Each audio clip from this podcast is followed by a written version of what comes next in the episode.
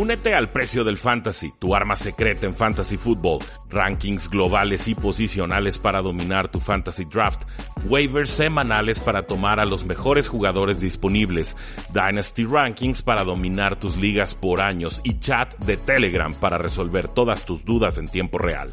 Visita stam.store diagonal precio NFL o da clic al link en este episodio para suscribirte.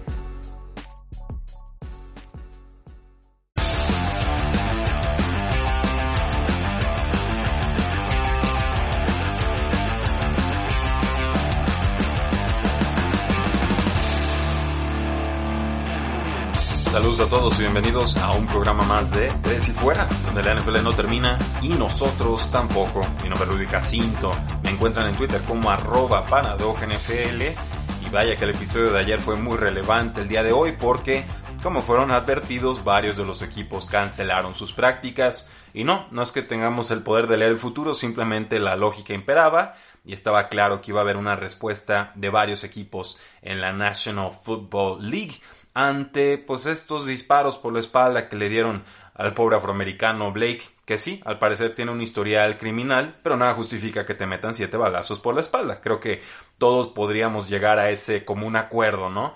Los Osos de Chicago, los Jets de Nueva York, los Green Bay Packers, los Indianapolis Colts, los Tennessee Titans, los Denver Broncos, los Arizona Cardinals, los Angeles Chargers y el Washington Football Team, o oh, sorpresa, así se llaman, voy aprendiendo, eh, decidieron no tener prácticas este día jueves en respuesta a los disparos policíacos contra Jacob Blake de Wisconsin.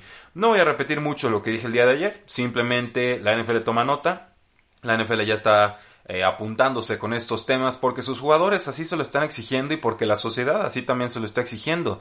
La NFL nunca va a ser pionera, la NFL responde por las malas, pero lo importante es que ya está respondiendo y entonces podemos pensar en una nueva etapa de la National Football League en activismo social y en el mejoramiento, por supuesto, del colectivo. Ya incluso salió Roger Godel con Emmanuel Lacho en sus videos de conversaciones incómodas con un hombre negro y le dijo, pues desearía haber escuchado más atentamente lo que dijo Colin Kaepernick en su momento. Muy poco, muy tarde, pero ya que diga eso Roger Godel en público, pues nos habla de que realmente hay tiempos de cambio en la National Football League. Incluso los Baltimore Ravens llamaron o pidieron el arresto del policía que mató a Breonna Taylor y que disparó a Jacob Blake en una declaración que dieron en redes sociales. Dicen es momento de que haya rendición de cuentas y reconozcamos las ramificaciones de la esclavitud y la injusticia social. Wow, declaración bastante fuerte de los Baltimore Ravens. Lo dejo como apunte solo para que sepan que el, el, tema continúa, aunque no lo sigamos retomando todos los días en este su podcast de Tres y Fuera NFL. Lo que sí nos compete el día de hoy es hablar sobre la decisión de la NFL de permitir que los distintos clubes tengan sus propias políticas de asistencia o no asistencia de aficionados a los estadios en este 2020. Ya hay gente inconforme con que algunos equipos puedan y otros no, porque necesitan permiso de los estados y algunos estados simplemente están diciendo no va a haber aficionados en eventos masivos en estos momentos. Punto. El head coach de los Buffalo Bills, Sean McDermott, dijo que este plan de la NFL era ridículo, y cito, y además dice que va a alterar el balance competitivo, que es algo que la NFL presume todo el tiempo, la paridad, que es la liga más competitiva del mundo. Y en muchos sentidos lo es, pero ya hace varios meses rescatamos declaraciones de Peter King, quien decía, acostúmbrense, esta temporada va a ser muy injusta en muchísimos sentidos y esta es una de las formas en las que probablemente vaya a ser injusta la temporada NFL 2020. Nos dice el head coach Sean McDermott y cito, honestamente pienso que es ridículo que vayamos a competir en lo que aparentemente es un campo justo, pero que va a ser inconsistente a lo largo de la liga con diferentes condiciones de estadios para los visitantes, le dijo a reporteros el lunes pasado. Estas declaraciones las da, por supuesto, porque los Miami Dolphins anunciaron que tendrán por lo menos o hasta 13.000 aficionados, que es un 20% de su capacidad, y que ellos sí podrán entrar al Hard Rock Stadium esta temporada. Obviamente los aficionados tendrán que mantener su distanciamiento social, tendrán que seguir todos los protocolos de seguridad, y hay pocos estadios que están diciendo en estos momentos que van a tener aficionados. Por ejemplo, los Kansas City Chiefs, que van a tener un 22% de capacidad también van a obligar a que sus aficionados usen eh, protección, una máscara.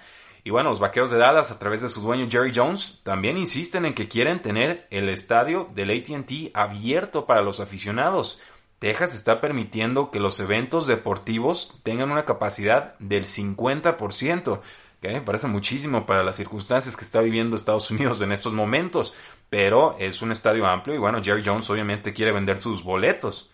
Atentos a redes sociales, les voy a compartir unas declaraciones que dio Jerry Jones, donde le estaba jugando al científico y no salió muy bien parado, que digamos, pero bueno, esas tendrán que verlas en redes sociales. Hay otros equipos en Florida, aparte de los Miami Dolphins, están los Jacksonville Jaguars y los Tampa Bay Buccaneers. Ellos también se están preparando para recibir aficionados. Jaguars ya dijo que van a tener un 25% de capacidad y los Tampa Bay Buccaneers también están a punto de determinar cuántos aficionados van a tener en los estadios. Esto a pesar de que Florida es uno de los estados más afectados por el COVID-19, con más de 2.700 casos confirmados por cada 100.000 habitantes. Esta cifra según John Hopkins University. Entonces sí, hay equipos que van a tener aficionados, hay equipos que no, y esto creo sí va a representar una ventaja injusta para muchos equipos. También entiendo que los equipos quieran vender, si les están dando permiso de tener aficionados, si pueden controlar alguno de los gastos y es rentable, pues adelante. Yo leía por ahí que al quizás tener aficionados en los estadios son 20% de capacidad, no sería rentable para, la, para las franquicias, pero que sería una forma de cuidar la experiencia o la ventaja primero de, de ser local, pero también de complacer aquellas facciones de los aficionados que son más apasionados y que quizás no tolerarían o tomarían también el no poder asistir a los estadios. Y a propósito de esto de que habrá aficionados o no, vi un artículo que me fascinó, absolutamente fascinante porque es un análisis muy atrevido y muy difícil de realizar y se llama Inside the Numbers, How Will Empty Stands Affect Home Field Advantage? Dentro de los números, ¿cómo afectarán las gradas vacías la ventaja de ser local? Es un artículo de Ben Baldwin, les dejo el enlace en los comentarios de este podcast pero básicamente el artículo se resume y aquí voy a traducir y citar al tiempo real. Eh, lo resume como que existe una ventaja local en la NFL, pero que cada vez se vuelve menos importante según las métricas avanzadas. Es decir, sí, todavía es importante ser local, pero cada vez determina menos quién gana los partidos. La nota resalta comentarios de Michael López, una investigación en la cual eh, se da cuenta que los mercados de apuestas siguen valorando la ventaja de localía como la han valorado en temporadas anteriores, entre 3.25 y 2.25 puntos el de los que podrías anotar en un partido, ¿no? La diferencia dependiendo, por supuesto, del estadio en el que estás jugando. El tema aquí es que Creemos que esta temporada la ventaja de localidad va a ser menor porque va a haber muchos menos aficionados y entonces, ¿por qué no está Las Vegas reflejando este diferencial? Cree que puede haber una ventaja apostadora en ese sentido.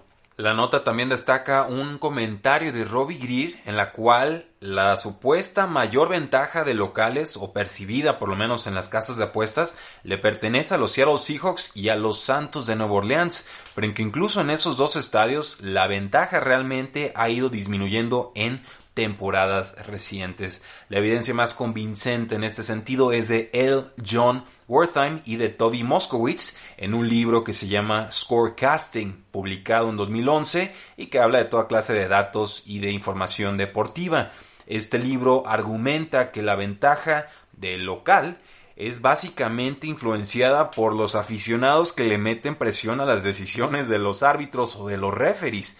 En el caso específico de la NFL, el libro encontró que los castigos que otorgaban primer down se marcaban desproporcionalmente a favor del equipo local, es decir, penalizaban al visitante por el simple hecho de ser un visitante. Y no solo eso, antes de que existiera la repetición instantánea, le entregaban más recuperaciones de fútbol a los equipos locales que a los visitantes de forma absolutamente desproporcional. Entonces ahí podemos ver muy claramente que la localidad pesa y pesa por el caso arbitral y es por naturaleza humana.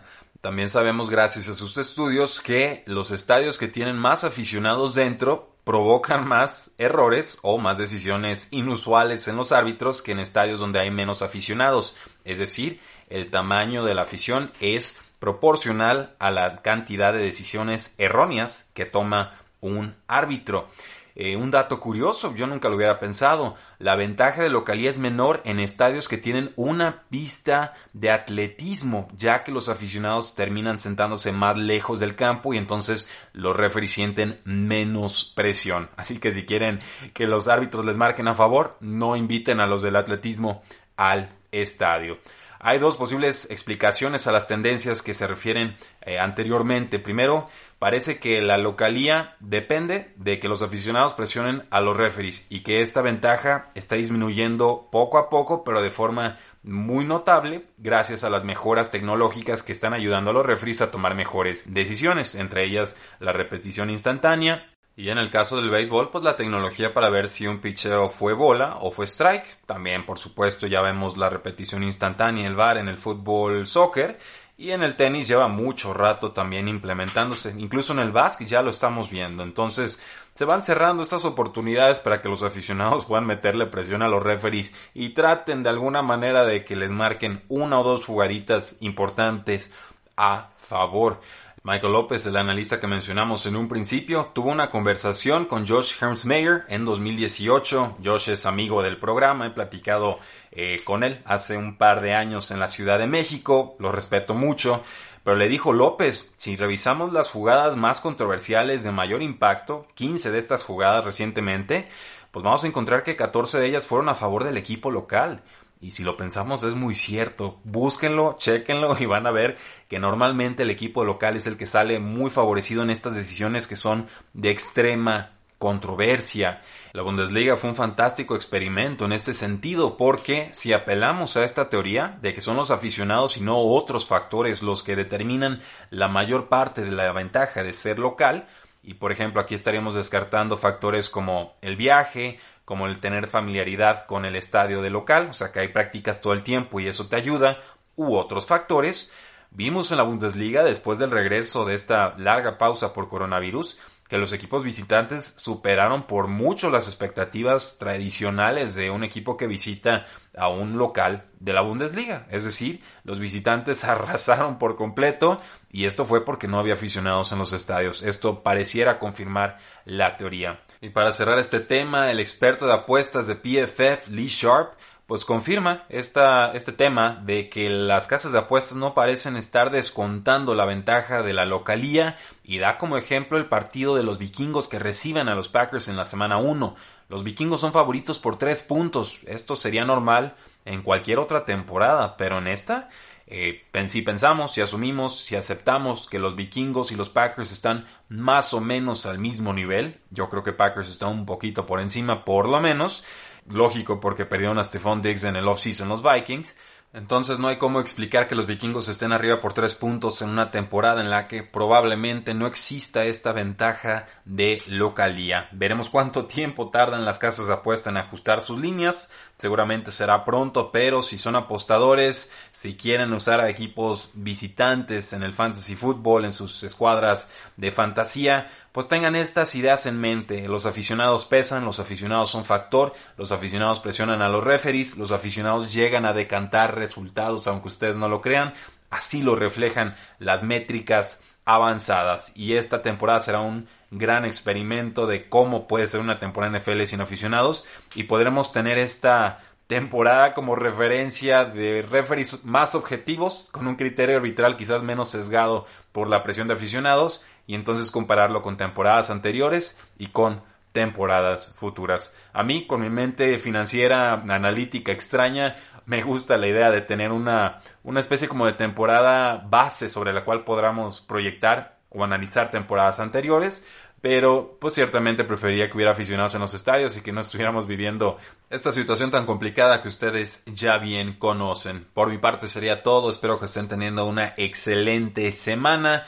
Nos escuchamos este próximo sábado a las 11 de la mañana hora del centro por el 1340 AM Frecuencia Deportiva o en youtube.com diagonal 3 y fuera. Será nuestro episodio 500 del podcast y lo queremos celebrar en vivo con todos ustedes, porque la NFL no termina y nosotros tampoco. Tres y fuera.